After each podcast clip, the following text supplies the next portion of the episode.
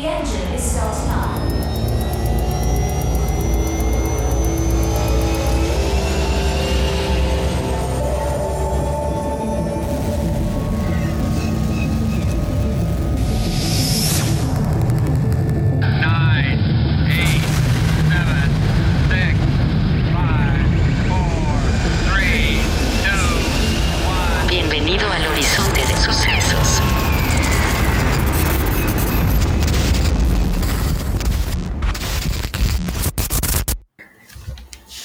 Bienvenidos y bienvenidas a un episodio más en Horizonte de Sucesos. Y esta vez eh, estamos utilizando este formato a distancia, eh, pero con eh, grabación de video y de audio. Entonces, ya sé que lo estén viendo en YouTube o que lo estén escuchando en Spotify. Esperemos les guste este episodio. Y vuelve al podcast Andrea Marín, que también va a estar como eh, una de las invitadas frecuentes en también este nuevo formato que vamos a estar iniciando. ¿Cómo estás, Andrea? Bien, Peralta, gracias. Muchas gracias por invitarme de nuevo eh, pues a este su podcast favorito de ciencia ficción, Horizonte de Sucesos. Como mencionó Peralta, yo estuve en un episodio pasado que fue el de Paprika, que si no lo han escuchado, Paprika. corran a escucharlo. Vean la película y luego corran a escucharlo. Eh, pero pues sí, ahora estoy muy emocionada de no solo estar de regreso, sino este nueva, nuevo esquema que tendrán en Horizonte de Sucesos de invitados recurrentes para que hablemos de unas cosillas ahí que, unos gustos compartidos. Y pues ahora, eh, nada, muy emocionada de también de estar para este episodio que hablaremos de la película Un día sin mexicanos y los temas que, que trata. Así es. Y pues un día sin mexicanos, eh, ahorita me parece que no está en ninguna plataforma de streaming. Antes, eh, en algún momento, me parece que estuvo en Netflix, pero no estoy seguro. Eh, si no, ya saben, vayan a verla en Pirate Bay, descárguenla o donde la encuentren. Y fue dirigida por Sergio Arau, quien también forma parte de, de esta banda mexicana, pues relativamente famosa, ¿no? Que es Botellita de Jerez. Y eh, fue una producción del 2003, se estrenó en el 2004. Y además eh, cuenta con un precedente que fue un cortometraje eh, titulado de la misma forma que, que trataba las mismas problemáticas por el mismo Sergio Arau. En el 98 a partir de una nueva, bueno, una regulación que se eh, estaba eh, produciendo, desarrollando en esos años en Estados Unidos eh, para mediar ahí temas de, migración, ¿no?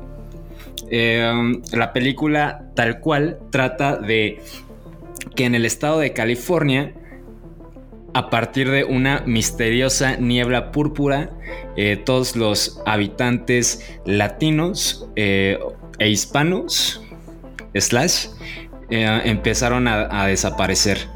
Eh, la historia sigue principalmente a una reportera llamada Lila Rodríguez y eh, um, al cantante de una banda de rock titulada eh, Perros Salvajes. Perros Parece. mojados. Perros Mojados.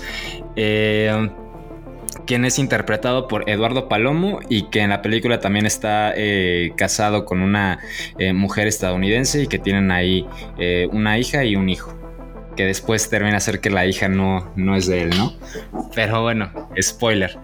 Eh, la película tuvo muy buena recepción, sobre todo en México, en Estados Unidos creo que no tuvo el mismo impacto.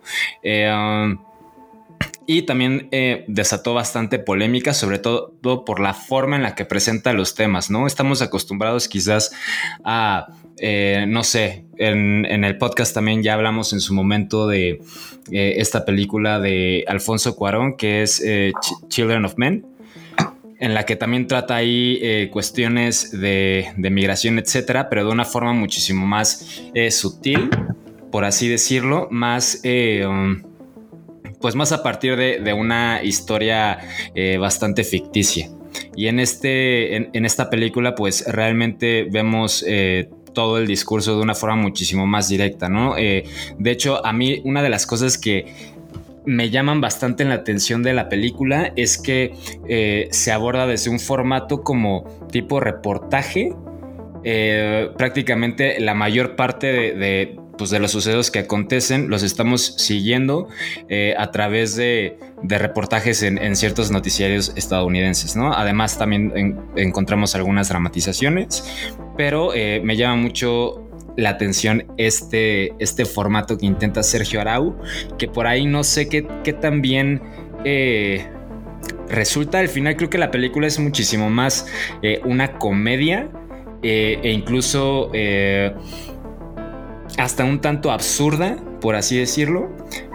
Y pues no sé si jugó con el lenguaje cinematográfico a partir de esta intención, pero digo, al final me parece una película buena, incluso arribita de buena. No sé tú qué opinas, Andrea.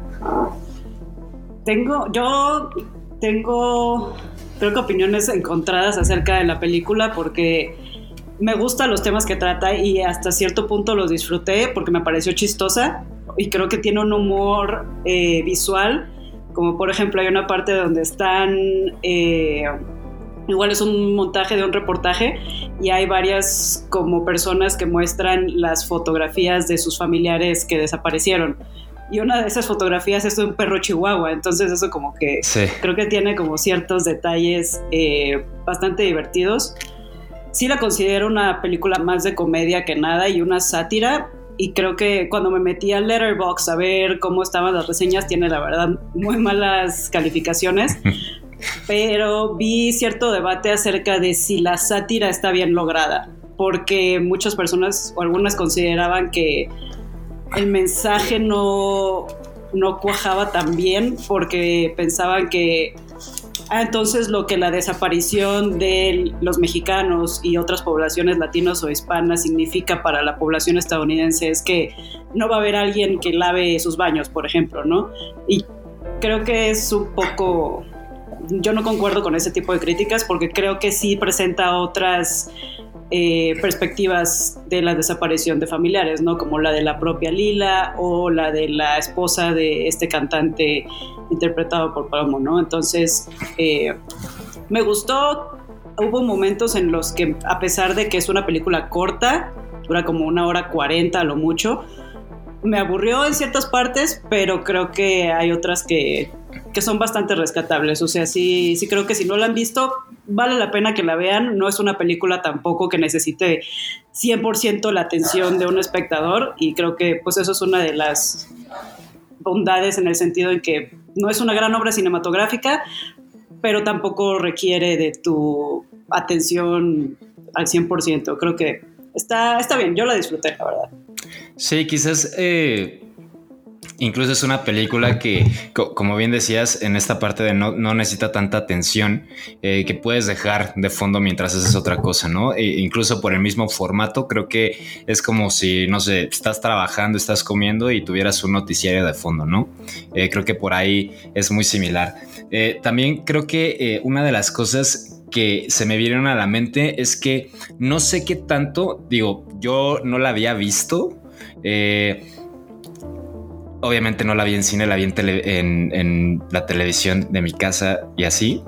Eh, pero no sé qué tanto hubiera funcionado en el cine. O sea, no, no sé cuál hubiera sido la experiencia, porque al final, eh, repito, eh, por la cuestión del formato de, reportaje, quizás por ahí no. no me, no me, la imagino en una pantalla, en un cine. No, no sé si tú tuviste esta misma eh, reacción. Quizás sí, porque aparte, eh, como mencionaste al inicio del podcast, no, al menos ahora no es una película fácil de, ver porque no está disponible en ninguna plataforma. Y de hecho mencionaste Pirate Bay. Yo la intenté bajar en Pirate Bay, pero el torrent tiene cero seeders, entonces realmente estaba imposible. Y en el link donde lo vimos, pues la calidad está bastante mala. Entonces creo que yo sí recuerdo, tengo recuerdos de yo en la infancia ir al cine y ver el póster de Un día sin mexicanos, que me acuerdo que me llamaba mucho la atención el título, pero pues tampoco nunca la vi en el cine. Eh, Y creo que eso que mencionaste de que tuvo una mejor recepción acá en, en México que en Estados Unidos, como que me hace pensar que, que sí funciona en el cine por quizá como esta experiencia compartida, porque además es una película muy de los dos, del inicio de los 2000, o sea, por no solo los temas que toca que siguen siendo eh, vigentes, sino la especificidad de ciertos chistes, como la enchilada completa, que es algo que a la fecha se recuerda que mencionó el de entonces eh, canciller Jorge Castañeda durante la administración de Fox. Creo que ahí eh, pudo haber sido una buena experiencia compartida en, aquí en México en el cine, porque seguro hubo cosas en las que todo el mundo se rió por haber sido muy de, de ese entonces. Sí, sí, y también, eh, bueno, volviendo también a otro punto que, que comentabas eh, acerca de la sátira, también me queda eh, esta duda de qué también lograda está, porque si bien van presentando varios datos, eh, incluso dentro de la película, por ejemplo, por ahí eh, se habla mucho de que los, los migrantes pues a partir de, seguros o, de cuestiones de, gastos públicos eh, para, para, los estados en donde hay migración, eh, pues estaba, se les estaba destinado al, alrededor de 3 millones de, dólares, ¿no? Entonces, eh, eso era uno de, como de los mensajes que, que, se tocó en la película, pero que al final decía, decía un reportero de la película que eh, pues al mismo tiempo su mano de obra generaba 100 millones de dólares, ¿no? Entonces, eh, pues tener este intercambio eh, y un, y un eh, profit o un, una ganancia eh, total de 97 millones de dólares, pues que era un buen intercambio, ¿no? O sea, que era muchísimo más lo que aportaban que lo que pues estaban consumiendo de, del dinero, ¿no? Eh, pero fuera de eso, sí creo justo por el mismo tono tan cómico que quizás eh, se puede ahí malinterpretar como entre, o, más bien estar en, el límite entre ser una parodia y ser una sátira, que creo que es eh, un poquito lo que eh, comentaba en el episodio de Don't Look Up, igual si no lo han escuchado, vayan a escucharlo, que para mí Don't Look Up se queda en eso, ¿no? En una parodia, eh, porque al final no termina justo de, de, cuajar o de concretar el mensaje. Eh, crítico que, está intentando dar, ¿no? Eh, de entrada porque el fenómeno eh, o estos asteroides que, están cayendo en la historia eh, al planeta y que van a terminar con la destrucción, pues están fuera del alcance de, del humano, ¿no? ¿no? Es un problema generado por el mismo ser humano.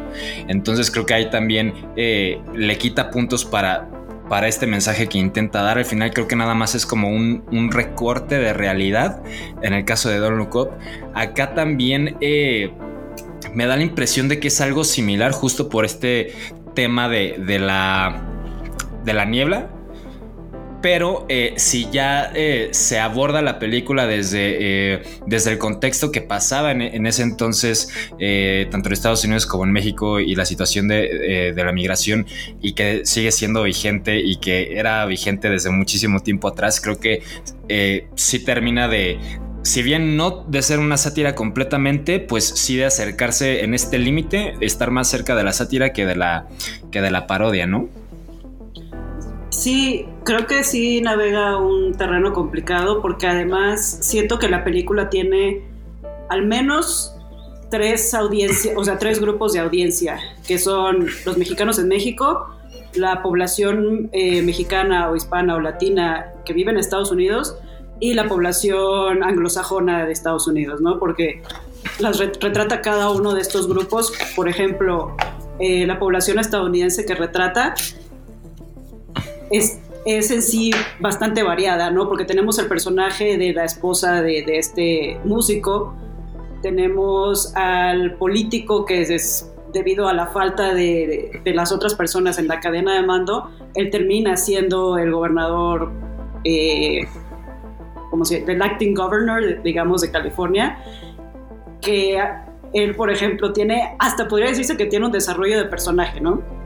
Porque Sí. empieza siendo una persona pues bastante racista que no quiere que estén trabajando personas mexicanas en su casa a eventualmente eh, cuando regresan porque spoiler alert la población hispana sí regresa en, un momento a, a California pues los acepta con, con los brazos abiertos porque se da cuenta de que sí los necesita ¿no? y también está el personaje de, de este chavo que su papá es un agricultor o dueño de, tierra eh, agricultora, que él está completamente feliz de que las personas mexicanas ya no estén en, ese país, ¿no?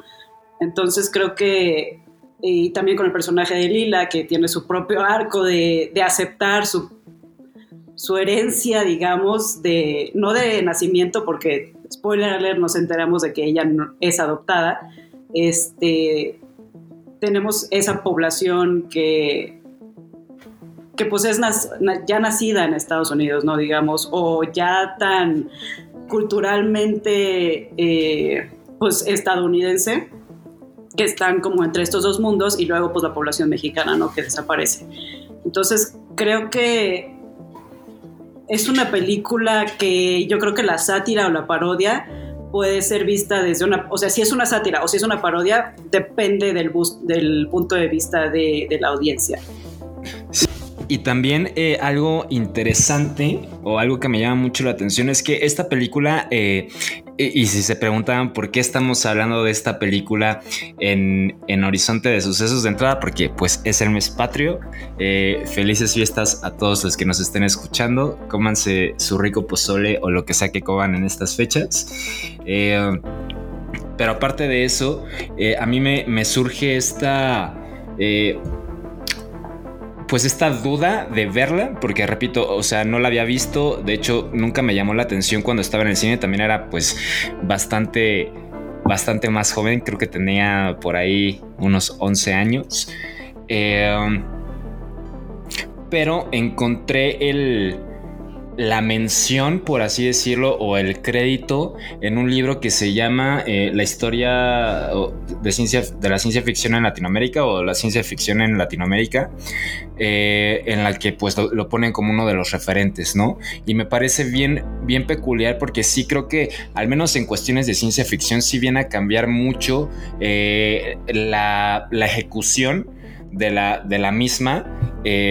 Con respecto a lo que vemos eh, de productos, sobre todo pues los estadounidenses, que es con lo que más tenemos contacto, pero pues de cualquier eh, ciencia ficción en el mundo, ¿no? Eh, aquí se aborda pues la parte de, de la ciencia, por así decirlo, a partir de un personaje que es el doctor Takeshi, que empieza, lo entrevistan en uno de estos reportajes y él menciona que en algún, me parece que en Japón, habían desarrollado una bomba eh, que podía eh, que podía ser eh, programada o, modificada dependiendo de, de los genes de cierta eh, cultura en específico y que a partir de eso pues podía generar eh, la erradicación de esta cultura sin afectar a otras, ¿no? Es decir, eh, erradicar a los eh, anglosajones, erradicar a los latinos, erradicar a, cualquier cultura o población que, se puedan imaginar.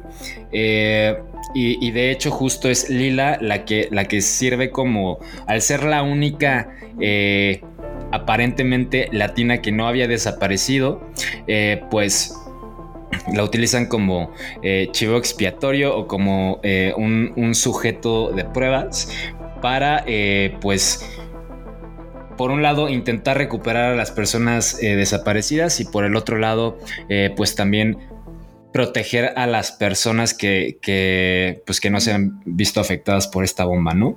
Pero me parece bastante peculiar el, el, el uso de, de, este, de esta ciencia, por así decirlo, para eh, tocar eh, un tema que es bastante eh, pues cultural en Estados Unidos, sobre todo de los de los de, las personas que no tienen herencia latina, porque al final pues sí, sí está como que documentado este discurso de odio hacia el migrante en general, ¿no? No solo a los latinos, sino en general. Pero antes de pasar al tema de migración, eh, repito, esto me parece bastante interesante y de hecho eh, es cómo lo abordan en este libro de eh, de la historia de la ciencia ficción en, Latinoamérica, pues esta perspectiva nueva que creo que hasta cierto punto es bastante única, también por, por lo que ya mencionamos del formato, etcétera, en, este género, ¿no? Como tal, tanto a nivel cinematográfico como a nivel literario. Y, eh, y pues creo que lo termina no creo que sea un, referente de la ciencia ficción latinoamericana, porque creo que eh, al menos en la literatura hay eh, obras más destacadas. Pero eh, en la cinematografía, pues sí creo que es algo que, rompe un cascarón bastante heredado por, por la influencia norteamericana. Sí, creo que además es una de, digo, yo no estoy muy familiarizada con la ciencia ficción latinoamericana en cine, por ejemplo. O sea, obviamente, algo que me gustaría igual preguntarte, tú, que has leído ese libro, como qué se considera latinoamericano, ¿no? O sea, si es solamente escrito por algún autor o autora latinoamericana o si trata temas eh, de la experiencia latinoamericana, ¿no? Porque pues si a eso nos vamos a la primera, pues la obra de Guillermo del Toro, que hasta cierto punto a veces hace ciencia ficción, pero no toca, al menos en sus películas eh, de ciencia ficción, como ese tipo de temas. En cambio, esta, pues sí es, o sea, es un autor latinoamericano, es una experiencia latinoamericana, la de el migrante en Estados Unidos. Este, ahora sí que no sé si en el libro se toque eso. Sí, justo esta discusión parte de, de entrada, históricamente la ciencia ficción ha sido muy menospreciada en, cualquier, eh, en cualquiera de sus formas de expresión, tanto en la cinematografía como a nivel literario, eh, que es donde más eh, pues tiene este género un arraigo, ¿no?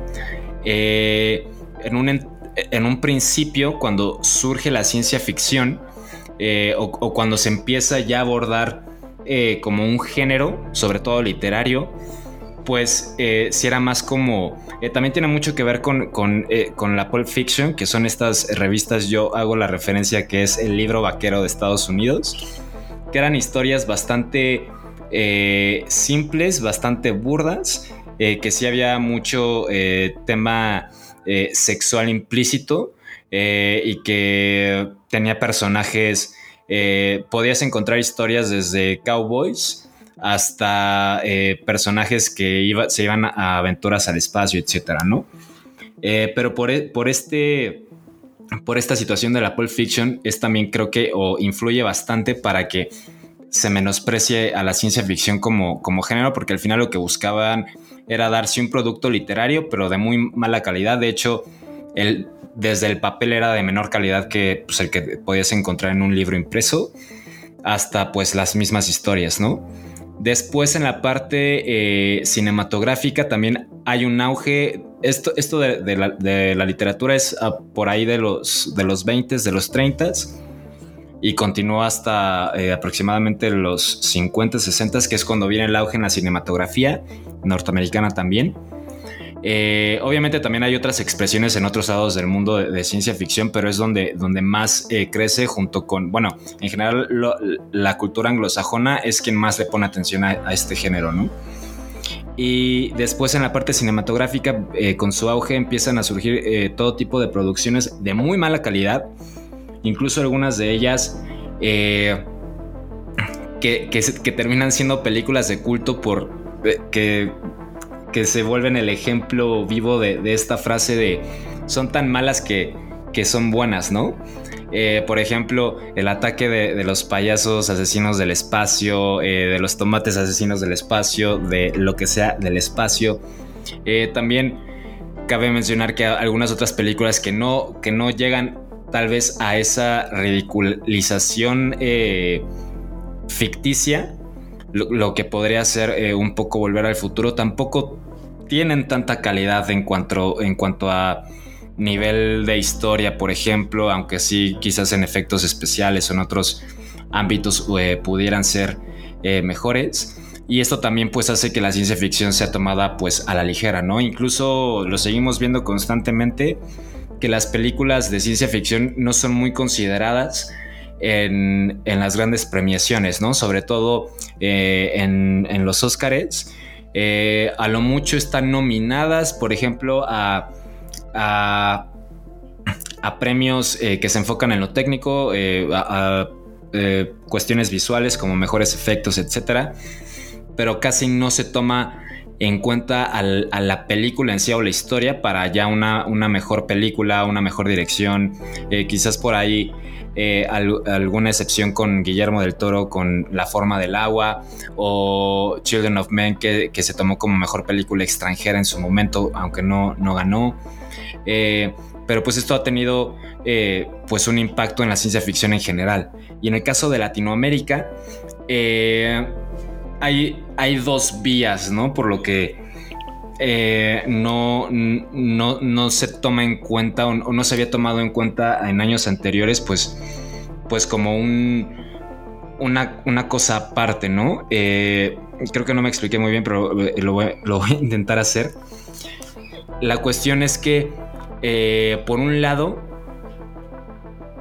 se, por mucho tiempo se pensaba que la ciencia ficción ni siquiera era posible que se diera en Latinoamérica porque tomaban a la ciencia ficción como un género específico de países muy desarrollados, ¿no? En, sobre todo a nivel tecnológico, también a nivel económico, etcétera. Entonces, en Latinoamérica no haber este desarrollo tan eh, visible o incluso mm, sin tener o incluso sin tener un desarrollo, eh, pues la verdad decían como que pues no, no puede existir, ¿no? Eh, también en cuestiones eh, literarias, sobre todo, se abordaba que pues la literatura latinoamericana era realismo mágico y no había nada más fuera de este realismo mágico, ¿no? Que pues sí es el género más representativo, pero claro que hay muchísimo más diversidad de de géneros eh, que los autores y las autoras latinoamericanas pues han desarrollado, ¿no? Entonces estaba esta cuestión. Eh, además de esto, eh, la ciencia ficción que llegaba a, surgir, por ejemplo, el caso de Children of, Men, que a mí sí me parece, si bien es una producción británica, al final creo que sí termina de ser un, un ejemplo de la ciencia ficción latinoamericana, obviamente porque la dirige Cuarón, pero porque también toca este tipo de, temáticas. Y eh, en últimos años eh, sí, han, sí se ha intentado desde Latinoamérica eh, marcar este punto y aparte, obviamente por parte de, autores y autoras, de que la ciencia ficción latinoamericana, si bien es diferente porque el, el contexto social y el contexto en muchos sentidos es muy diferente al que podemos encontrar en otros lados, pues sí se puede desarrollar. Eh, y también intentan salirse, eh, repito, de este cascarón de la ciencia ficción eh, norteamericana o, anglosajona en general o, de otras partes para encontrar su, propio, su propio camino, ¿no? tal vez lo más similar que, y ni siquiera que sea exactamente igual porque también es un país muchísimo más desarrollado, pero en Japón creo que sí es un camino muchísimo más, muchísimo más parecido eh, también por la cuestión eh, cultural, eh, sobre todo en temas pues como religiosos, como pues toda esta cuestión de, los entes del folclore japonés, que también se encuentran mucho en Latinoamérica, ¿no? Que, que, al final, al menos a mí me parecen culturas bastante similares en ese sentido, y pues que por ahí también se está, se está auto más bien se está redescubriendo la ciencia ficción latinoamericana, pero, pero sí, o sea, este, este es como que la problemática que ha habido eh, o la discusión que ha habido durante los años sobre la ciencia ficción latinoamericana y eh, sí se aborda también esta cuestión eh, o, se toma en cuenta el, tipo de temas que se, que se tocan. Y nada más también para, para concluir, eh, la, ciencia ficción latinoamericana sí contempla, no, no es hispanohablante, ni mucho menos, eh, aunque por ahí también hay algunos libros que, se basan en la ciencia ficción hispanohablante, eh, pero toman en cuenta a España y así que creo que también es otro contexto y creo que sí debería haber una separación. pero en este libro sí se toma en cuenta mucho, por ejemplo, a autores y autoras brasileñas y brasileños, que de hecho en este libro mencionan a varios de ellos. Obviamente no los he leído porque no, no, no manejo el, el portugués, pero, eh, pero sí se toman en cuenta. Creo que todo lo que mencionas suena como que ha- hay ahorita un movimiento de ciencia ficción latinoamericana que ojalá tenga tanto los recursos como el apoyo para poder ser más, ¿no? Porque mencionas eh, la ciencia ficción en Estados Unidos, por ejemplo, que pues tiene, al menos Hollywood tiene pues todos los recursos disponibles para no solo, que estas historias no solo se queden en el papel, que eh, no es nada menospreciable, sino que ya en el momento en que lo puedes llevar a una pantalla, pues tienes la posibilidad de llegar a más personas, ¿no? Que por ejemplo pues Japón tiene la industria de la animación que les permite también contar estas historias y que creo que no, no por nada el anime se consume mucho tanto acá en México como en Brasil, por ejemplo. O sea, son de los dos países fuera de Japón donde más se consume este tipo de contenido. Y creo que en Latinoamérica, eh, a pesar de que es, tengo entendido que es complicado poder publicar un libro, si hay que puedas vivir de eso, la realidad es que pues el escribir siempre está al alcance de todos, ¿no? Y creo que para, para Latinoamérica la escritura sí ha sido un medio muy importante para poder contar nuestras historias, pero pues ojalá más y autoras y autores tengan la posibilidad de llevar sus historias a otros medios, porque pues al final la ciencia ficción, si bien claro que leerla es, eh, pues siempre es bueno, ya poder ver ciencia ficción creo que le da como este esta dimensión que, que, pues puede acercar más a las personas a ello, ¿no? Hacerlo más accesible y también de cierta manera más mágico, ¿no? O sea, poder ya verlo en la pantalla y decir como, sí me lo imaginé así o no me lo imaginé así, pero pues de todos modos me gusta, ya pues sí le da como que otro, más, más punch, digamos. Sí, y, y también se me olvidó mencionar en esta cuestión la verdad es que varios autores y autoras latinoamericanos sí también han buscado eh, no, no caer en este en esta autodescripción quizás o esta autovaloración de, de llamarse a sí, a sí mismos eh, autores de, de, ciencia ficción, ¿no? Siempre buscan otros términos como ficción especulativa, como ficción eh, científica eh, o cosas así, pero no caer en, en, esta etiqueta de la ciencia ficción y yo no sé si sea por, la misma razón como para quitarse la etiqueta o más bien vuelvo a, la frase que estaba utilizando, es romper ese cascarón y no encasillarse dentro de algo que saben que pues no, no es tan representativo para, para ellos como autores latinoamericanos, o si es más bien una cuestión eh, más enfocada a, esto que mencionaba hace un rato de, de lo mal vista que, que, ha sido durante los años esta, eh, pues llamarse eh, autor de, ciencia ficción, ¿no? Eh, pero volviendo al punto de, esta nueva nueva ola, sí, sí ya empieza a haber autores y autoras que, que, sí se llaman a sí mismos de ciencia ficción y creo que eso también va a ayudar bastante a, la revalor, revalorización y, la, y el redescubrimiento de, del género en, en, Latinoamérica. Pero ahora sí, volviendo al, al, al punto de, de la película de Un día sin mexicanos, eh, me comentabas que pues tú dentro del ámbito laboral pues has tenido estos, estos acercamientos hacia temas eh, sobre todo de migración, etcétera. Eh, ¿Qué nos podrías comentar al respecto eh, específicamente de, la migración como se aborda en, en, esta, en, en, la película? Sí, yo trabajé, desde que egresé de la licenciatura, trabajé los temas de migración.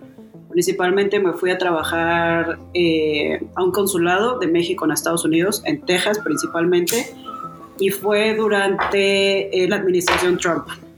Entonces, eh, si bien yo no tenía experiencia trabajando esos temas en otras administraciones, mis compañeros y mis supervisores, pues sí, al ser miembros del servicio exterior, pues llevan años en eso, ¿no? Entonces me decían que sí hubo un cambio considerable o notable en cómo se... Eh, trataba el tema migratorio, pero la realidad es que pues siempre ha sido un, difícil ser migrante en Estados Unidos, ¿no? Yo creo que los temas sí los aborda, o sea, por ejemplo, eso que mencionaste de que de repente están tratando un tema y se, como si se pusiera en pausa la película y escriben como datos, ¿no? y hasta ciertas clarificaciones que lo que es chistoso es que siguen vigentes, ¿no? O sea, hay varios personajes, por ejemplo, está esta oficial de tránsito que para ella todas las personas que viven en la frontera sur de, o al sur de la frontera de Estados Unidos, todos son mexicanos.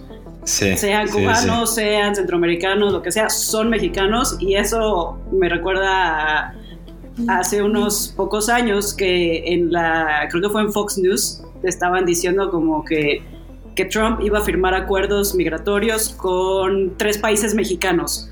Y era como de, y a los tres países mexicanos a los que se refería eran Guatemala, Honduras y El Salvador, cuando pues sabemos que no son países mexicanos, pero pues lo mismo, o sea, es, es increíble que, a, que la película se estrenó en 2000, ya casi a 10 años del estreno de esa película, todavía sigan como que estos estereotipos o esta manera de pensar de la población eh, estadounidense o, o, nacida en Estados Unidos, ¿no?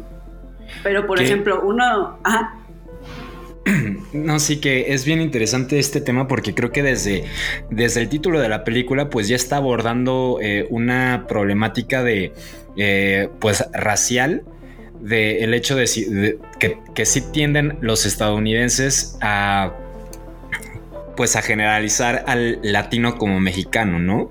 Eh, incluso eh, en estas cuestiones como de, de fiestas eh, nacionales y todo, se ve en la película, se, se hace un comentario al respecto, que se dice que el 5 de mayo pues es una fiesta latin- latina y pues en realidad ni siquiera es tan importante como, como en Estados Unidos creen que, que es para nosotros y de todas formas pues es una fiesta eh, literal mexicana, ¿no? Que también me parece bastante eh, gracioso o bastante eh, interesante cómo pues cómo le dan tanto, tanto valor a esta fiesta cuando pues realmente nosotros ni, ni la tomamos en cuenta, ¿no? Es quizás pues nada más eh, un día libre que te dan en el, en el trabajo, eh, pero realmente no es como que vayas a festejar ni, ni mucho menos.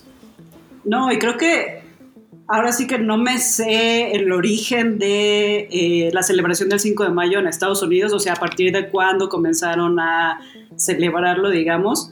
Pero últimamente ha habido como que también una resignificación de esa fecha en Estados Unidos, porque, por ejemplo, para nosotros es como yo todavía, por ejemplo, tengo esta percepción de que mucha gente en Estados Unidos cree que es porque es nuestra independencia, cuando pues no es, mientras que ahora ha habido un movimiento de pensar ese, esa fecha como importante para Estados Unidos porque fue una victoria en contra de un imperio eh, europeo que para Estados Unidos hubiese sido un enemigo si llegase a controlar México, por ejemplo. Entonces lo ven como esta victoria en donde se el, ya no os, se perdió un poco esta amenaza, ¿no? O sea, lo, se logró que, que, los franceses no fueran eh, una amenaza real para Estados Unidos, ¿no? O sea, no tanto por lo que significó para México, sino porque lo que significa para Estados Unidos. Yo no creo que la mayoría de los estadounidenses que celebran el 5 de mayo o el 5 de mayo, como le dicen allá, sea específicamente por eso, sino más bien por una excusa más para tomar tequila, ¿no? Por ejemplo. Pero creo que eso es un tema que es interesante, ¿no? Como esta, de cierta manera, apropiación de eh, ciertos símbolos o ciertas fiestas mexicanas en Estados Unidos. Y, y, también pues lo que significa quizá para la población de origen hispano que nació allá, ¿no? Pero eso es creo que otro tema que, que, me, que sí me gustó, la verdad debo admitir, como retrata con Lila, que ella o sea, por lo que vamos viendo de su historia personal, vemos que al principio, cuando ella, cuando ella era niña, mmm, le daba hasta pena que sus papás fueran mexicanos, ¿no? Y, y dice que se ponían en las fotos como más cerca de otra señora para que pensaran que esa era su mamá y no sus papás siendo mexicanos. Como que ella siempre, de cierta manera, huyendo de, de esa identidad, ¿no? Pero llega un punto en, en, la película que ella pues está cuestionando por qué ella no desapareció. Si ella también es latina, si es hija de sus padres, ¿por qué no desaparece? Y obviamente también los extraña. Entonces, al enterarse de que ella no tiene herencia latina o mexicana, porque pues ni es hija de sus papás, ni nació en, en México, ella se da, como que se siente triste de, de, haber huido de esa identidad todo el tiempo hasta el punto en el que la acepta y esa aceptación es el momento en el que desaparece. ¿no? O sea, como... Sí. Creo que es uno de esos eh, temas que es una cita creo que muy conocida de Chabela Vargas, de los mexicanos nacemos donde se nos da la gana, porque es, es, cierto al final, o sea, México creo que es una de las cosas, de los aciertos que ha tenido, que la nacionalidad mexicana pues se pasa eh, no solo por haber nacido en México, sino también por, es el sanguinis creo que le dicen, o sea, por sangre, no sé, tus papás son mexicanos, tú también tienes derecho a la nacionalidad mexicana sin importar dónde naciste. Entonces, eh, eso creo que es eh, al inicio, o sea, cuando, cuando recién se instaló este sistema de nacionalidad o de que los mexicanos eh, nacidos en Estados Unidos también podían tener la nacionalidad. Sí había un tema en los 80, por ejemplo, que eh, las personas mexicanas que se iban a Estados Unidos y tenían la posibilidad de arreglar sus papeles para una ciudad, una nacional, una perdón, residencia y eventualmente la ciudadanía, muchos solo se quedaban en la residencia porque hubo un momento en el que no podías tener la doble nacionalidad se consideraba que si aceptabas la nacionalidad estadounidense tenías que renunciar a tu nacionalidad mexicana. Y muchas personas mexicanas no querían hacerlo porque no querían dejar esa nacionalidad.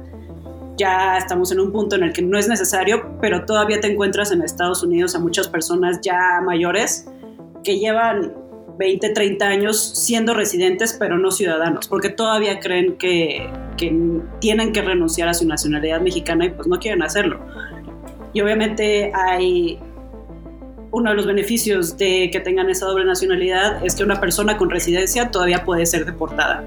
Todavía te pueden quitar tu residencia permanente y vas para atrás para México, mientras que ya siendo ciudadano estadounidense ya no corres ese riesgo.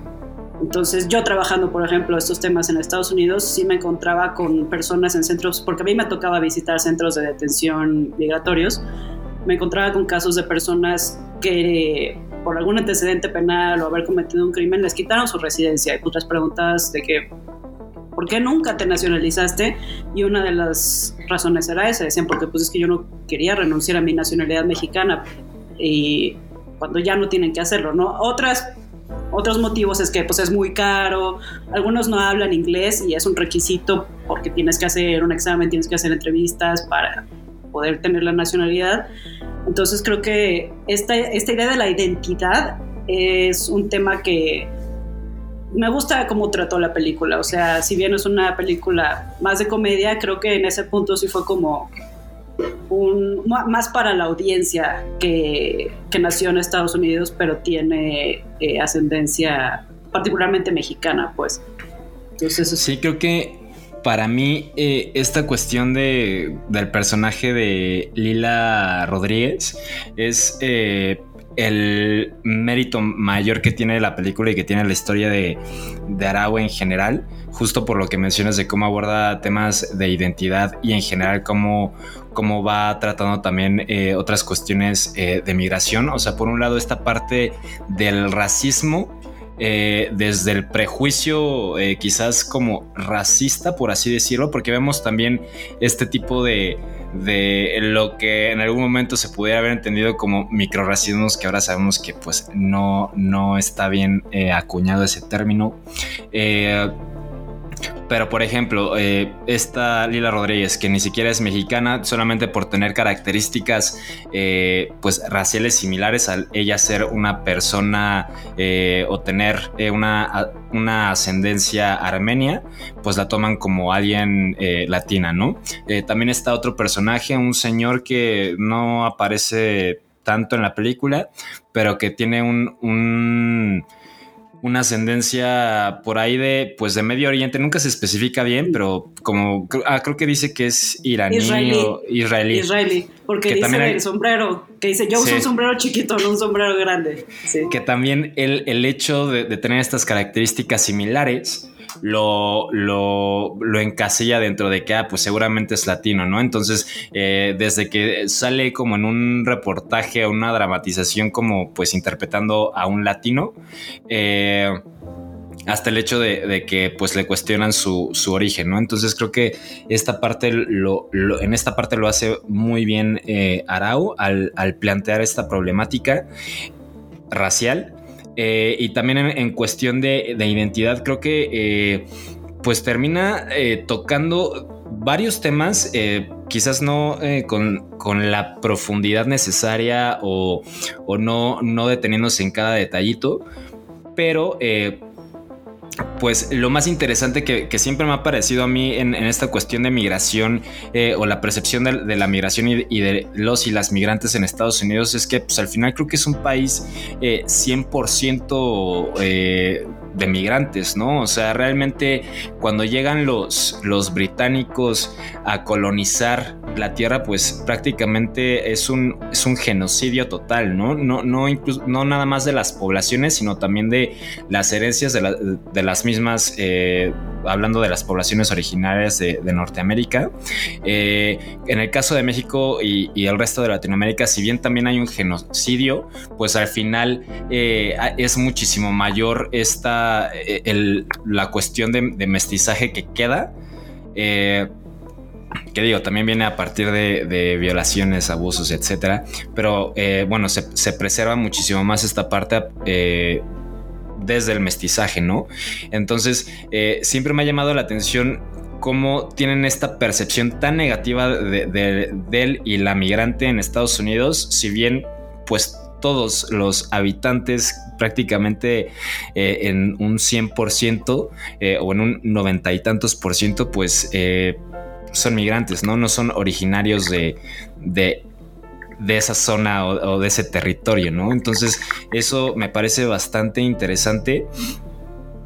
Y repito, eh, desde cómo aborda al final que eh, este hecho de que Lila Rodríguez sea armenia, pero pues al final acepte esta, esta eh, herencia latina, etcétera, y termina desapareciendo, creo que pues aborda todos estos temas y cuestiona al mismo tiempo, pues, qué tanto. ¿Qué, qué tan bien está desarrollado el concepto de, de migración, eh, de, de legalidad o ilegalidad en, eh, respecto a la, a la migración en Estados Unidos, ¿no? Creo que eh, en lo que acabas de decir tocas dos temas eh, importantes, que son uno, el perfilamiento racial, que al final el sistema migratorio está basado en eso.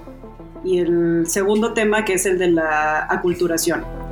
Entonces, el primer tema, hay un libro que a mí me gusta mucho, que lo tengo aquí, se llama Undocumented, How Migration uh, Became Illegal, How Immigration Became Illegal, de Abby Chomsky, creo que es hija de Noam Chomsky, el, lingüista, Eh, y ella ahí hace un recuento acerca de cómo es que la migración ahora es un problema debido a que los países decidieron eh, ilegalizarla.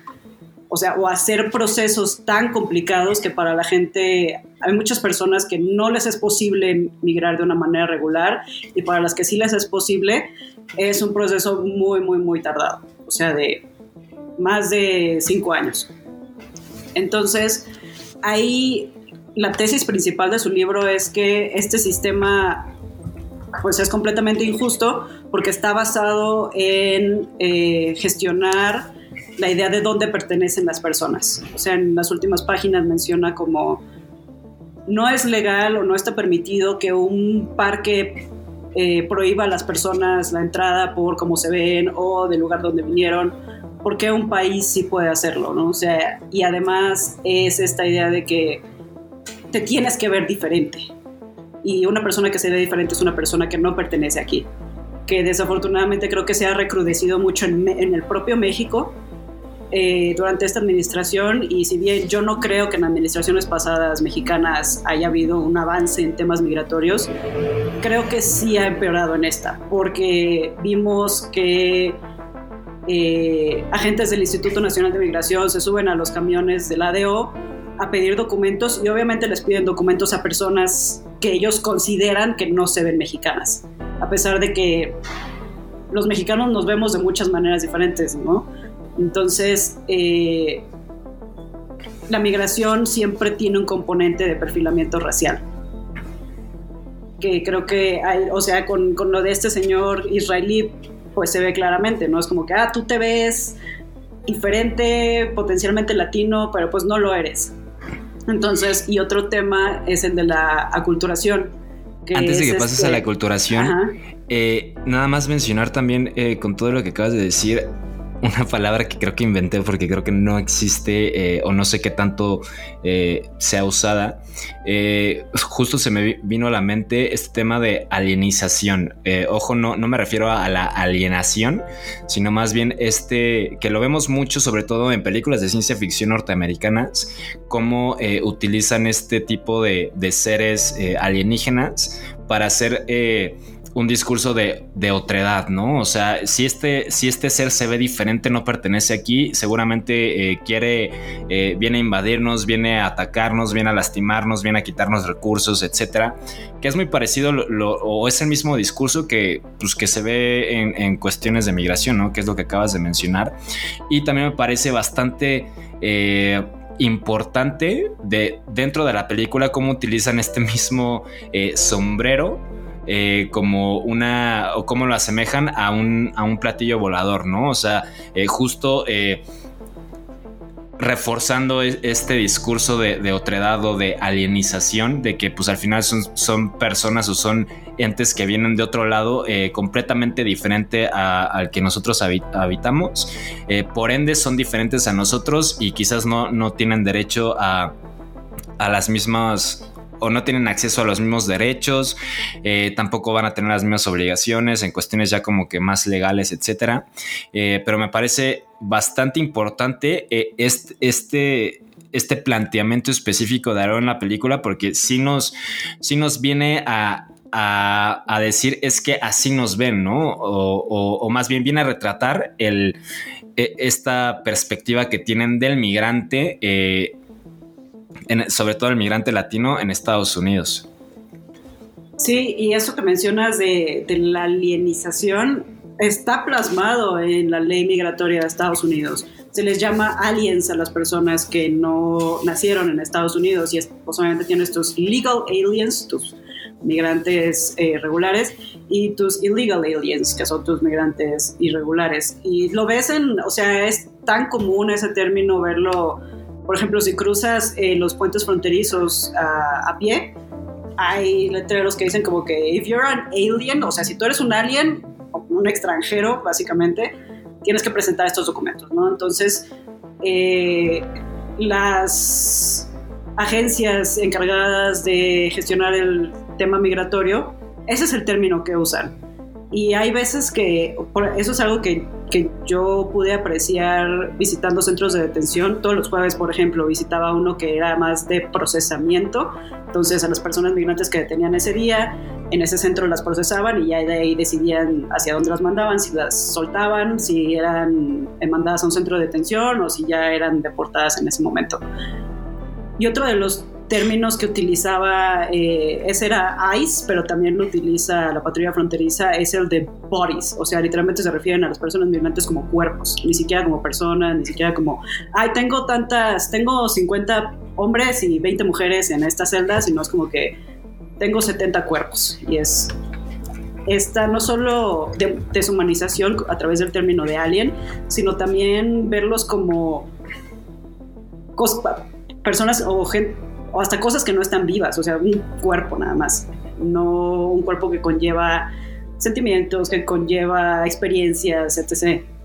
Entonces, sí es algo que está muy normalizado. Obviamente hay campañas por parte de grupos defensores de derechos de los migrantes para dejar de utilizar ese lenguaje que ya dentro de la propia sociedad ya no, es un término que se utilice tanto, pero en términos gubernamentales y más cuando las personas están enfrentando procesos de, eh, deportación o de asilo en su defecto, eh, es parte de un andamiaje más grande de deshumanización de la persona migrante. Entonces, sí es un... en, el- en la película como lo retratan de, ah, es que es un sombrero y al final también es un platillo volador, pues es una manera muy... mí me, me pareció chistoso como lo hicieron, pero creo que ahí también entra pues el elemento de la sátira, ¿no? Eh, y bueno, del otro tema de, de aculturación, obviamente es algo que también se ha estudiado eh, cada vez más, de cómo son los procesos de, de integración de las poblaciones migrantes en Estados Unidos. Y lo vemos desde, mencionas eh, los británicos, pero pues luego han ha habido diferentes eh, procesos históricos de migración. Por ejemplo, en las poblaciones, exacto, iba, eso iba, los italianos, eh, que creo que por ejemplo la serie de Los Soprano lo retrata muy, muy bien, eh, este proceso de, de estar entre todavía dos mundos, ¿no? Ellos se consideran, sí, italianos, pero italoamericanos, porque pues muchos no hablan italiano o solamente tienen ciertas palabras o expresiones italianas, pero quieren que sus hijos eh, tengan como que una experiencia más anglosajona. eh, y de cierta manera como que la, propia población migrante hay veces que se separa de, eh, o bueno, más bien la población de primera generación, segunda generación, que ya nacieron en Estados Unidos, como que de cierta manera buscan separarse de, esos orígenes porque también a veces es un, por, por mero instinto de supervivencia, o sea, entre más estadounidense te comportes, te veas, pues es más probable que te respeten tus derechos, que tengas más acceso a oportunidades en ese país, ¿no? Entonces, creo que eso también es, si bien es un poco más sutil en este... eh, en esta película, pues también es un tema que, que se trata, ¿no? Y uno, ¿o vas a decir algo? Sí, nada más también como ejemplo, eh, que igual suena un poco ridículo, pero pues es algo que vemos mucho en Jersey Shore, ¿no? Eh, que justo aborda una región de Nueva York para, muy o, o con una población eh, con características muy específicas. eh, prácticamente eh, un alto porcentaje de, eh, de italoamericanos, de eh, descendientes de, italianos. Y pues cómo van plasmando eh, pues este tipo de, de actitudes. O sea al final creo que la intención quizás no sea directamente estereotipar a, esta población pero sí termina cayendo en eso no y es un poquito eh, pues todo lo que mencionabas que pues al final muchas personas quizás justo también por, por el tipo de contenido al que en este caso Jersey Shore al que pues estamos viendo que no es eh, pues un contenido tan eh, pues tan bueno de, de- de- de mucha calidad ni mucho menos. Eh, pues también quizás por ahí es como de que bueno o sea no no quiero que, que me cataloguen como como este tipo de personas no entonces pues mejor actúo de una forma más norteamericana para pues como dices, para sobrevivir, ¿no? Y para ir solventando pues mi desarrollo en, este país eh, y que no me vean como alguien diferente o como alguien que tiene este, este tipo de actitudes que pues quizás muchísimo más superficiales eh, o, incluso que pues te hace pensar que son personas eh, con bajo in- intelecto, por así decirlo, por muchas cuestiones. Y pues ya, o sea, creo que en ese tipo de, de- contenidos pues podemos, podemos ver esto, ¿no? Que creo que también es algo que hace muy bien en, en la parte eh, de parodia y sátira este Arau, que pues sí, incluso ridiculiza al, al estadounidense promedio, ¿no? O sea, sí lo pone en, en- un papel como, pues justo de, de- de personas bastante eh, tontas, por no decir eh, algún otro adjetivo, eh, bastante superficiales, o sea, prácticamente eh, los describe desde pues todo lo negativo que les, que les podemos encontrar. Y creo que lo hace muy bien porque también quita un estigma al, al latino, al justo al, al momento de, de eliminarlos o de invisibiliz- invisibilizarlos por completo en la película a partir de la historia que nos está plantando, planteando, perdón, eh, pues logra hacer esto, les, les- quita este, este peso. eh, incluso no describe mucho, bueno, sí, sí lo hace al principio, sobre todo de la película, pero eh, a partir de la perspectiva de los estadounidenses, ¿no? Creo que quita este estereotipo de latino y eh, le, le dirige la mirada al- a los estadounidenses, ¿no? Que creo que eh, tampoco es algo que se va muy comúnmente. Si tú ves cualquier tipo de, de producto eh, de- o de producción en norteamericana, pues justo caen en esto de estereotipar a, a otras eh, poblaciones o a, o a las minorías, etcétera. Y creo que lo- es- aquí lo hace eh, Arau a la inversa y también creo que es otra de las cosas bastante destacables de, de la obra. Sí, concuerdo. Justamente cuando vi- viendo este de- debate en Letterboxd de si se logra o no se logra, creo que al hacer de, del estadounidense promedio un estereotipo, pues sí, creo sí considero que se logra porque pues muestra que muestra diferentes perspectivas y, y no muestra como no tiene un ojo digamos hegemónico, un ojo de Hollywood de estereotipar a estas otras poblaciones. Entonces, yo sí, eso también es algo que, que a mí me gustó y me divertía, pues, ver a los gringos estereotipados por una vez en la vida, ¿no? Eh, y creo que mencionaste el tema de, de la visibilidad e invisibilización de estas poblaciones, que es algo que menciona la propia Lila, de- dice, ¿cómo haces visible algo invisible? Se lo quitas a la gente, ¿no? Que, que creo Así que eso es. se está bien plasmado tanto en el tema, por ejemplo, de los maestros, ¿no? O sea, vemos que una de las, eh, la mamá de, o la esposa de estadounidense de este cantante mexicano es maestra. Y, y vemos como las maestras, generalmente son mujeres, las, las maestras, o bueno, al menos la que se retrata ahí en esa escuela, es, pues la están padeciendo porque se menciona el dato que un gran porcentaje de maestras de, de los grados eh, de kinder a primaria son latinos, son hispanas, son mexicanas. Entonces, se, al invisibilizar, por ejemplo, a ese sector de, del educativo, al sector agrícola, por ejemplo, que eso es algo en lo que quizá ahondaré un poco más eh, profundamente, y en el sector de servicios, por ejemplo, eh, tanto de servicios como de si vas a un restaurante o si va o el propio trabajo del hogar son trabajos que son muy invisibilizados, no son apreciados, pero en el momento en el que alguien los deja de hacer es cuando las personas empiezan a apreciarlo, porque ves, o sea, empiezas a padecer los efectos de no tener a alguien que haga ese tipo de, trabajos. Entonces creo que eso es también algo que me gusta de la película. En el tema agricultor, por ejemplo, está este personaje que es dueño de tierras y, y él pues está padeciendo mucho la desaparición de la población que trabajaba en la pizca. Porque obviamente se le pudren los productos y no hay alguien que recoja esos productos, que además es un trabajo muy intensivo en mano de obra, pues obviamente incurren en pérdidas no solamente pues él en su dinero, sino toda la población lo padece, porque vemos que hay escenas en donde la gente está yendo al súper y no encuentran ni jitomates, se están peleando por la poca verdura horrible que queda.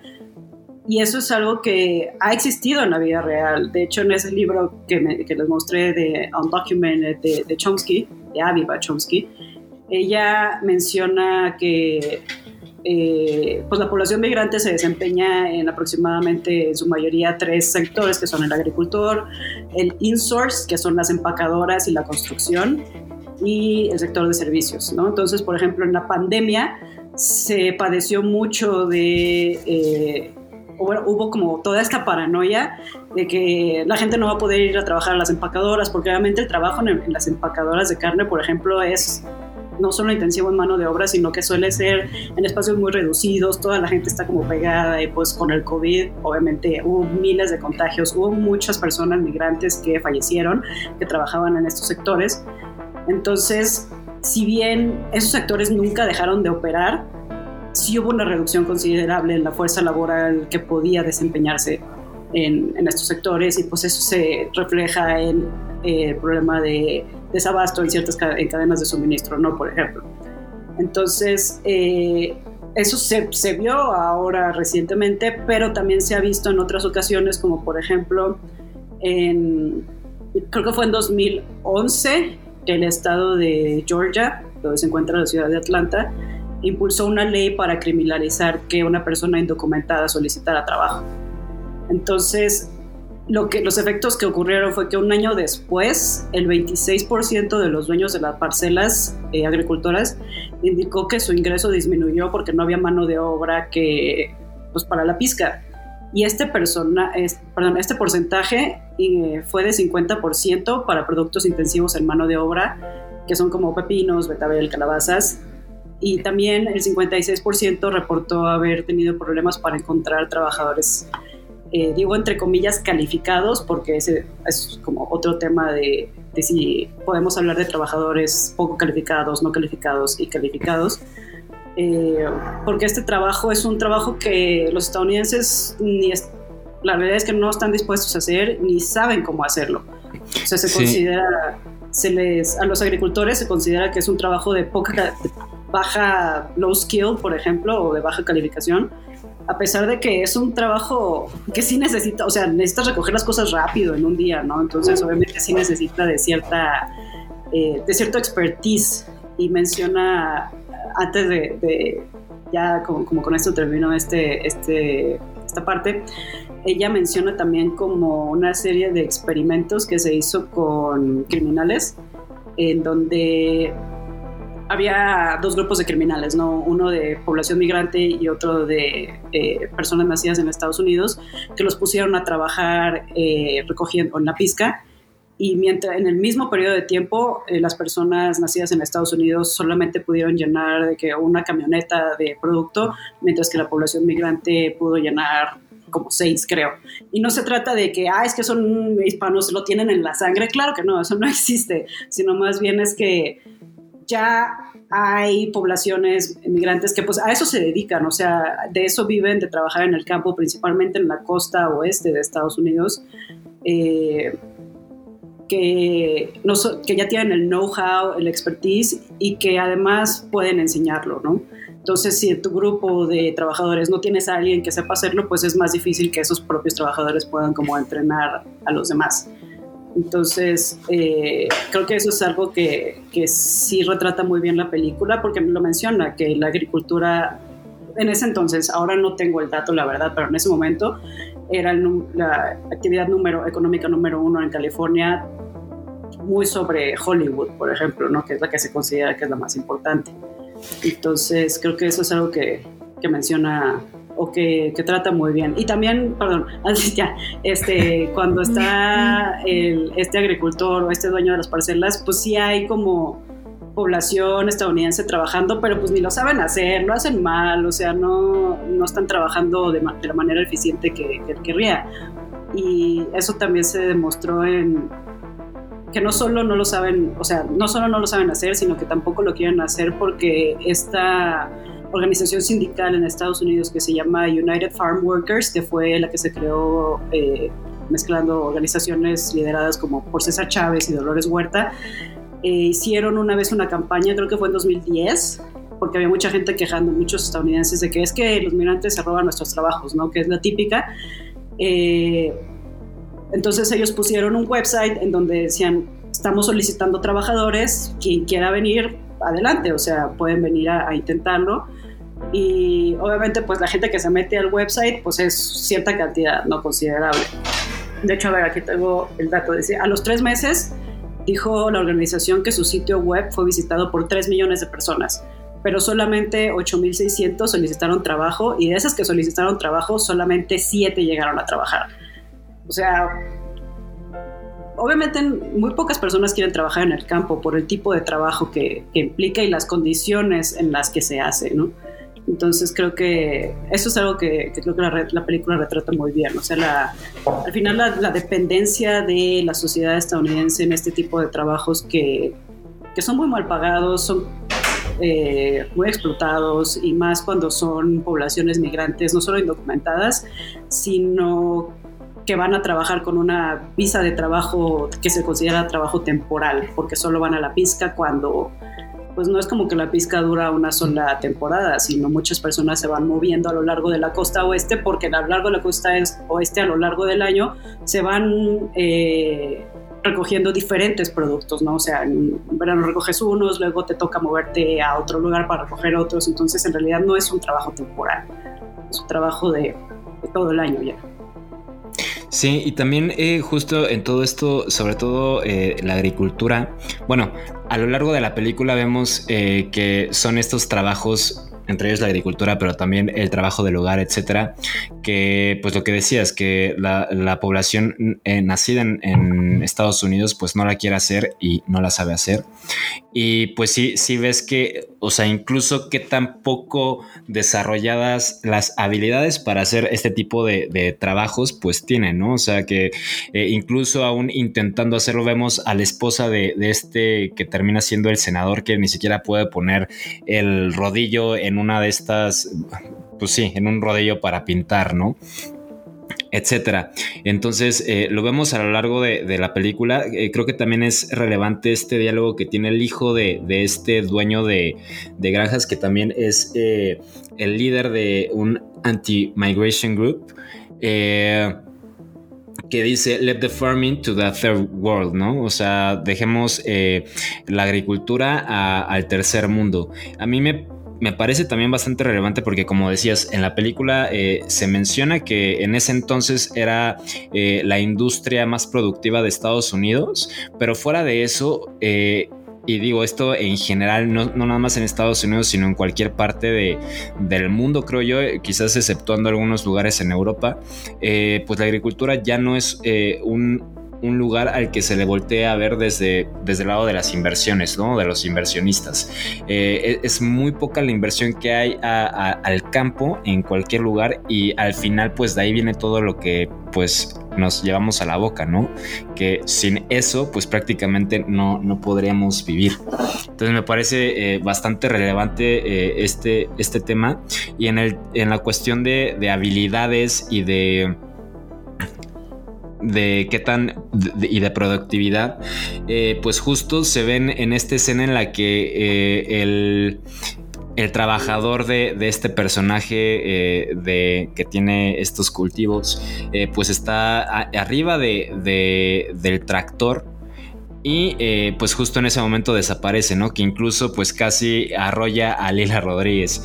Eh, y creo que también es, es una forma o es un ejemplo de cómo pues las personas eh, que pues saben utilizar este tipo, nada más que sepan hacer el trabajo, sino que saben utilizar cierto tipo de, maquinaria muy específica.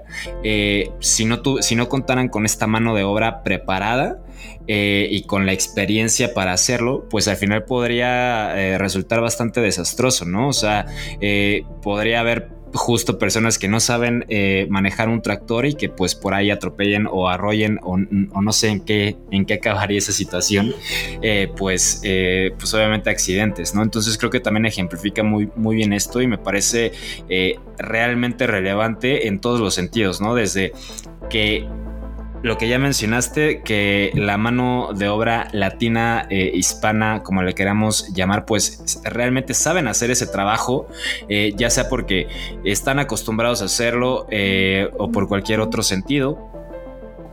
Y pues que si no, si no hubiera esta mano de obra, pues no habría producción en, en estas industrias. Entonces creo que es bastante crucial en esta película, pues, es este tema y en general en, temas de migración.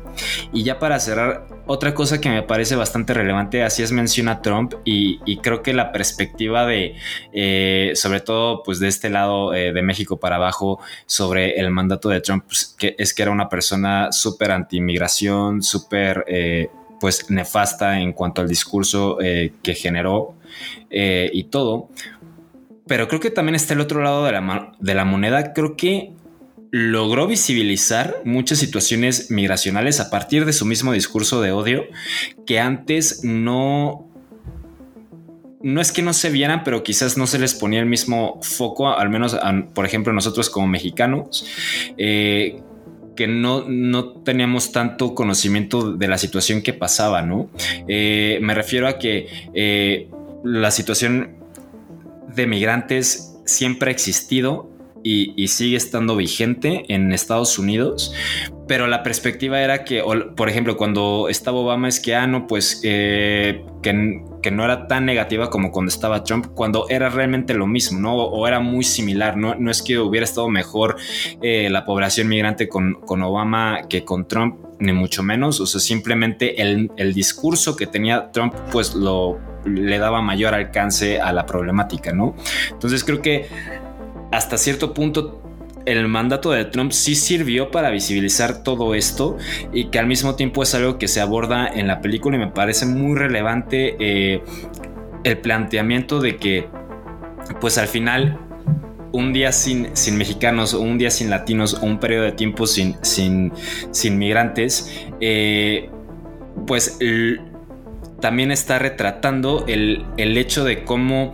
Eh, pues justo esta, esta problemática ha sido invisibilizada y también creo que el hecho de que haya estas escenas, eh, sobre todo en frontera y todo eso, eh, no nada más es el hecho de que desaparecieron de, de, la faz de la Tierra estas personas por esta niebla, ¿no? Sino que también creo que toca de cierta, de cierta forma todas las desapariciones que hay eh, y que siempre ha habido en, la frontera eh, de migrantes. Eh, por ejemplo, estaba leyendo que al menos en este año, al 7 de septiembre de, pues de 2022, eh, han habido 750 fallecimientos en la frontera, ¿no? Que al final, pues, eh, un fallecimiento, pues también eh, es, un, ejemplo de desaparición.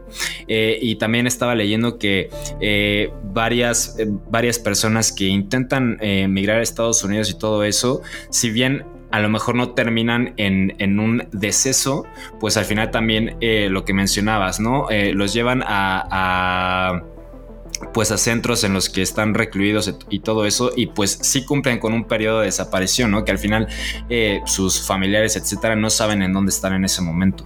Entonces creo que también esta parte o, este planteamiento pues nos ayuda a, observar toda esta situación.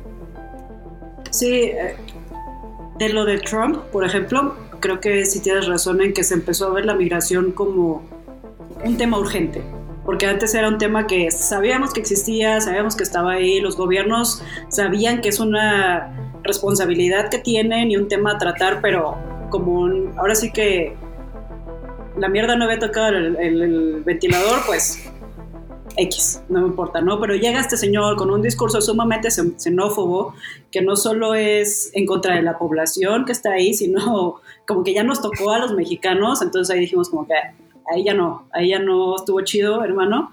Y algo que creo que se nos olvida de Trump es que Trump no hizo muchas cosas nuevas. O sea, todo lo que hizo fue posible por todo el andamiaje que ya existía de administraciones pasadas.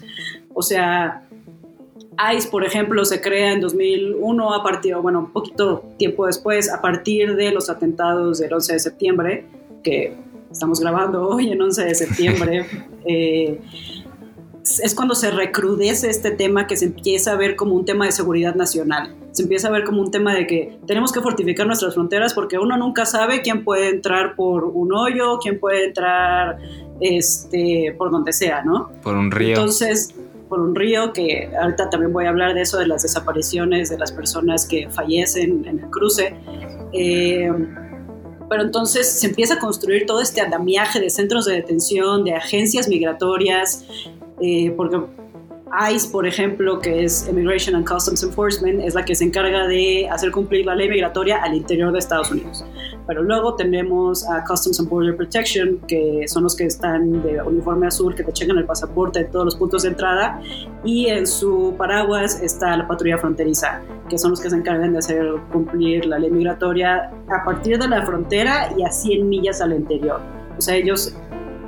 Ese tema de las 100 millas la mayoría de la población en Estados Unidos vive en esas 100 millas. O sea, la mayoría de la población en Estados Unidos no vive al interior de esas 100 millas, sino viven en zonas costeras como Los Ángeles, como Nueva York, este, donde están las ciudades más grandes. Entonces, esas 100 millas viven en un estado de excepción, viven en un estado donde la población migrante siempre está eh, viendo sus derechos vulnerados porque se les pueden pedir los papeles en cualquier momento, se les puede detener de una manera muy arbitraria. Entonces, eh, un libro que me gusta mucho se llama The Land of Open Graves, que es del antropólogo Jason de León. Eh, él habla de, de, este estado de excepción en, en, esa zona, que además es la zona donde están los desiertos, por ejemplo, donde fallecen y desaparecen personas. Eh, entonces se crea como esta cantidad enorme de agencias, se contrata muchísimos agentes para hacer cumplir esta ley, se construyen centros de detención, por ejemplo, en donde yo trabajaba. Eh, los consulados trabajan por circunscripción consular, ¿no? Entonces no solo te corresponde una ciudad, sino te corresponden varios condados alrededor. En donde yo trabajaba me correspondían, o bueno, nos correspondían como cinco centros de detención migratoria. Uno de los más grandes al sur de Texas, que es el centro de Pearsall. Eh, entonces se empieza, y no solo es eso, sino que se privatiza. Entonces son eh, empresas privadas las que administran estos centros de detención. Eh, y que además las personas migrantes dentro de estos centros de detención, por ejemplo, no tienen no están enfrentando un juicio, entonces no tienen una sentencia que cumplir. Pueden estar en estos centros de detención por años, o sea, neta por años sin comunicados, o bueno, sí se pueden comunicar, pero necesitan dinero, y pues para conseguir dinero, ya sea que sus familiares les manden o trabajan en el centro de detención por menos de un dólar al, al día, por ejemplo. Entonces, con Obama, por ejemplo, se construyen centros de detención familiares por la, la, crisis que hubo de, y que todavía existe, pues de niños migrantes no acompañados o hasta de familias. Eh, se, se, hacen, no se les llama centros de detención para niños, sino son como una especie de casa-hogar, eh, donde están los niños y las niñas migrantes menores de edad. Luego están los centros de detención familiares en donde están las mamás, eh, los papás con sus hijos y todo, todo este endemiaje hizo posible que Trump eh, pues hiciera todo lo que hizo, ¿no? Que tampoco fue, o sea, en términos de deportación, por ejemplo, pues Obama sigue siendo la persona que más migrantes o, o el presidente durante cuya administración más personas fueron deportadas. Y obviamente hay también una dinámica diferente de si deportas más personas del interior de Estados Unidos, que son personas que pues generalmente ya llevan más tiempo viviendo en Estados Unidos, ya tienen cierto arraigo, ya tienen pues familia, que por ejemplo eso es algo que creo que en la película se toca, eh, que es cuando desaparece el cantante. Eh, es una especie de separación familiar cuando, cuando deportas a, a, personas migrantes que ya tienen hijos nacidos en Estados Unidos, ¿no? De hecho también en, uh, creo que es ahí en Undocumented, Aviva Chomsky menciona eh, que en Estados Unidos, por ejemplo, en 2000, creo que uno, a inicios de los 2000, el porcentaje de personas eh, deportadas que eran papás de ciudadanos estadounidenses era el 11%. Diez años después ya era el 22%, ¿no? Entonces, entre más siga este sistema, pues más separaciones de familias va, va a haber, porque nos estás dejando a, a ciudadanos estadounidenses sin sin sustento en muchos casos, que es el padre que es el que sale a trabajar, por ejemplo. Entonces, eh, pues sí, o sea, Trump la verdad es que solo vino a aprovecharse de lo que ya existía. Obviamente sí hubo unos cambios que también se deben a administraciones pasadas por no haber codificado en leyes, eh, por haber hecho cosas por decreto, por ejemplo, eh, y no haberlo ya protegido en, la Constitución o en las leyes migratorias. Pues es el motivo por el que Trump pudo llegar y hacer y deshacer. Y en el tema de las desapariciones, por ejemplo, también en este libro de Jason de León, él hace un estudio antropológico de entender qué es lo que le ocurre a una persona migrante cuando cruza por estas zonas inhóspitas como el río Bravo o el desierto de Altar, por ejemplo. Que obviamente eso también es algo por diseño. Existe una política que se llama Prevention Through Deterrence, eh, en la cual las agencias estadounidenses lo que hacen es que hacen, por ejemplo, construyen vallas fronterizas, hacen que los puntos de revisión sean más complicados de cruzar para orillar a las personas a tomar caminos muy peligrosos. Eh, según ellos para disuadir, pero pues la realidad es que si una persona quiere emigrar, lo va a hacer. Entonces eh, los orillan a cruzar por el río Bravo, que también hay diferentes organizaciones que hacen eh, o llevan cuentas pues de cuántas personas fallecen ahogadas en el río Bravo. Creo que la semana pasada fallecieron, fallecen niños, o sea, es un río que a pesar, o sea, se ve como a veces en ciertas partes calmado, pero la realidad es que parece ser en otras partes muy hondo y pues eso pues te traga, ¿no? Y en parte, el Jason de León se enfoca más en el desierto de Altar, que eh, él se pregunta cómo es que, por ejemplo, puedes encontrar un cráneo de una persona en un lugar y a dos, tres kilómetros encuentras otro, eh, otro hueso de la misma persona, ¿no? O sea, es, es una especie de desaparición también que lleva a cabo el gobierno estadounidense, porque lo que no les importa que la gente se muera en el desierto, no les importa que la gente desaparezca, lo que no quieren es que esto se vea, que esto tenga visibilidad en medios, que la sociedad americana sepa qué es lo que está pasando. Que en cambio vemos, por ejemplo, hace igual ahora en julio volvió a ocurrir un tráiler en San Antonio, que ya había ocurrido en 2018, creo que fue, 2017, no me acuerdo, que es que ah, los coyotes abandonan un tráiler donde dentro de la caja vienen cientos de personas migrantes que mueren asfixiadas porque obviamente en esos trailers pues luego no funciona el refrigerador, no tienen por dónde respirar. Y es cuando eso se ve que genera eh, desconcierto, que genera indignación. Pero cuando las personas fallecen en el desierto, a nadie le importa porque nadie lo ve. Y, y esa, eh, esa cifra que tú mencionas es lo que sabemos. Hay otras cientos de personas que nunca se ha encontrado un cuerpo, que nunca se ha podido identificar, que los familiares no han tenido esa posibilidad de saber qué pasó con, con su familiar que se fue a Estados Unidos o que intentó irse a Estados Unidos. Porque algo que a mí también me tocó hacer en mi trabajo era localizar personas. O sea, recibíamos llamadas de familiares de acá de México que decían, no es que mi, mi familiar se fue y ya no he sabido de él entonces tienes que preguntar, ¿y por dónde cruzó? Si cruzó por Texas, entonces pues ahí más o menos puedo ver por dónde. Entonces buscarlos en hospitales, es buscar en funerarias, es buscar en centros de detención, si están por ahí, que además es un tema de los nombres, por ejemplo o sea, los familiares me pueden dar un nombre, pero los estadounidenses luego cambian los nombres a como los escuchan, no están acostumbrados a que las personas eh, hispanas o latinas tenemos dos apellidos, entonces te pueden poner solamente el segundo apellido pensando que el primero es un segundo nombre o solamente el primero, cambian fechas de nacimiento, entonces también es un proceso complicado de ubicar a estas personas y que de cierta manera pues es una desaparición porque como mencionaban no enfrentan una sentencia. Entonces, si están enfrentando un proceso de solicitud de asilo, por ejemplo, pueden estar dos, tres años detenidos en lo que se, se decide su caso. Hay personas que ya dicen como, mejor ya depórtame porque ya no puedo, o sea, ya no soporto estar aquí, quiero ver a mi familia. Entonces, o sea, sí es una...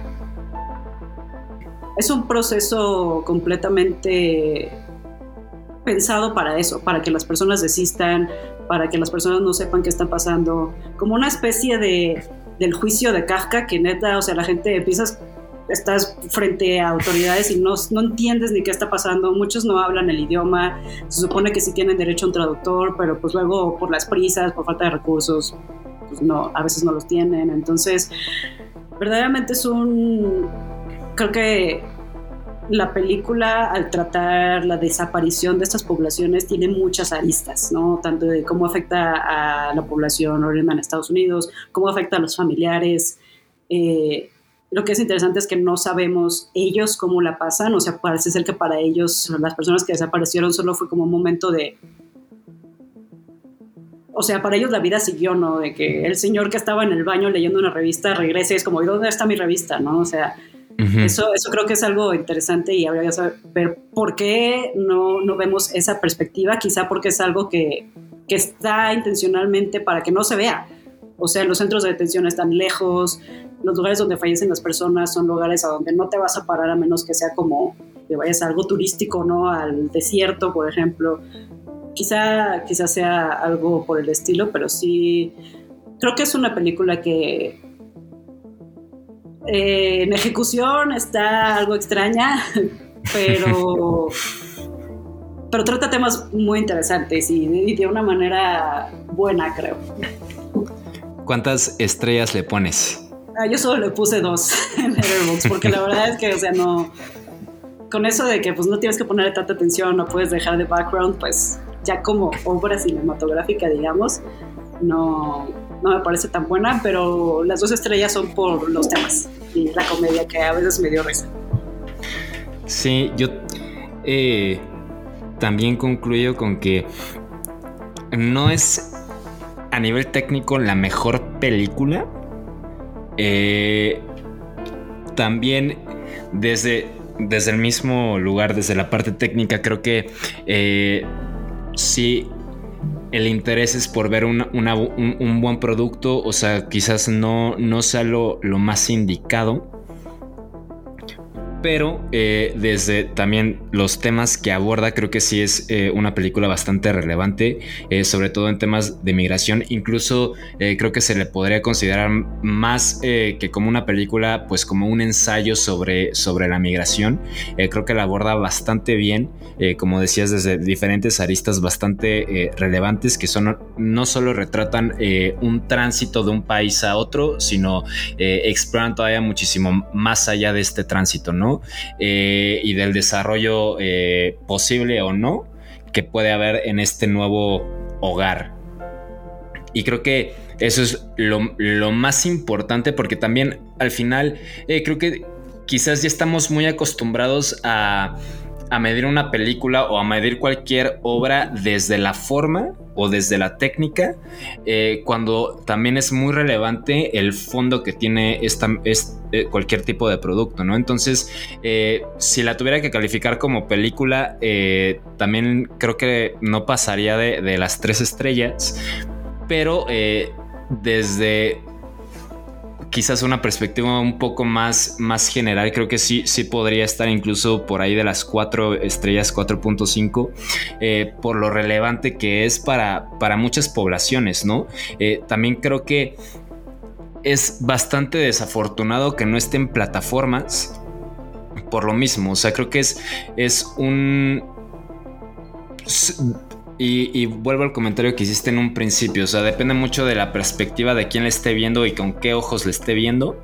Eh, pero si tienes, si, hay, si, existe un interés por este tipo de problemáticas, eh, creo que sí es eh, bastante relevante que la vea, que, que, se vea y también creo que me parecería bastante relevante que pues, hubiera mayor acceso a ella, ¿no?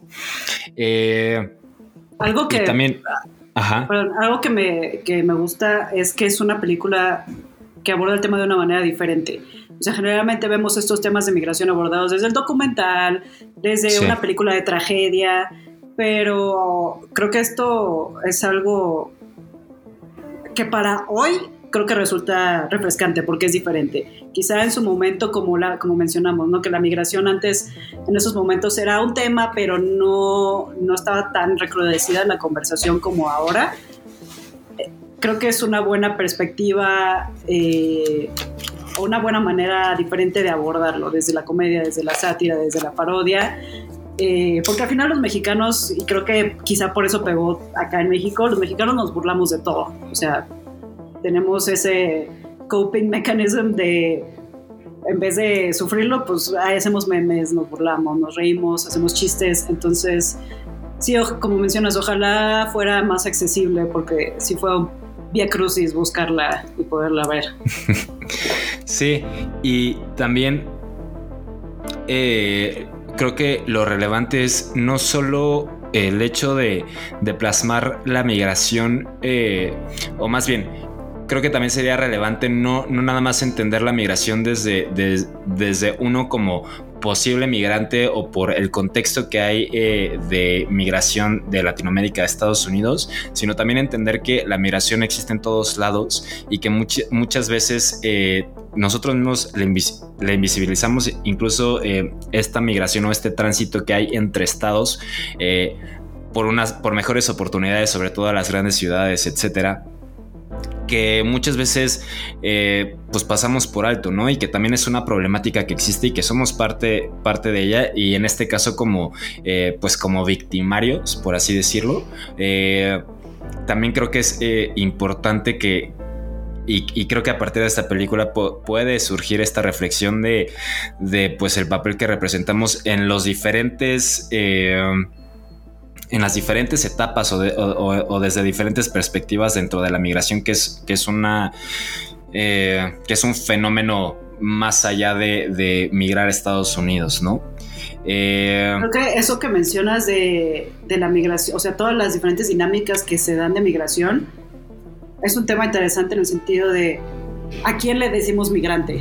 Generalmente para decir migrante nos referimos a alguien desde la porofobia, desde el racismo, desde la xenofobia, porque son personas que vienen, eh, que se ven de tez más oscura, que quizá no tengan los grados de estudio, mientras que si un estadounidense viene, que ahorita también es un auge ese tema de los estadounidenses que vienen a vivir a México, ellos no son migrantes, ellos se les llama expat, porque pues obviamente la categoría de migrante conlleva todas estas diferentes eh, juicios políticos de raza, de clase, de ideología, de pues, experiencias vividas, ¿no? Mientras que un expat solamente es un estadounidense que se fue a vivir a otro país, porque tiene los medios, ¿no? Porque no ha sido orillado, digamos, cuando...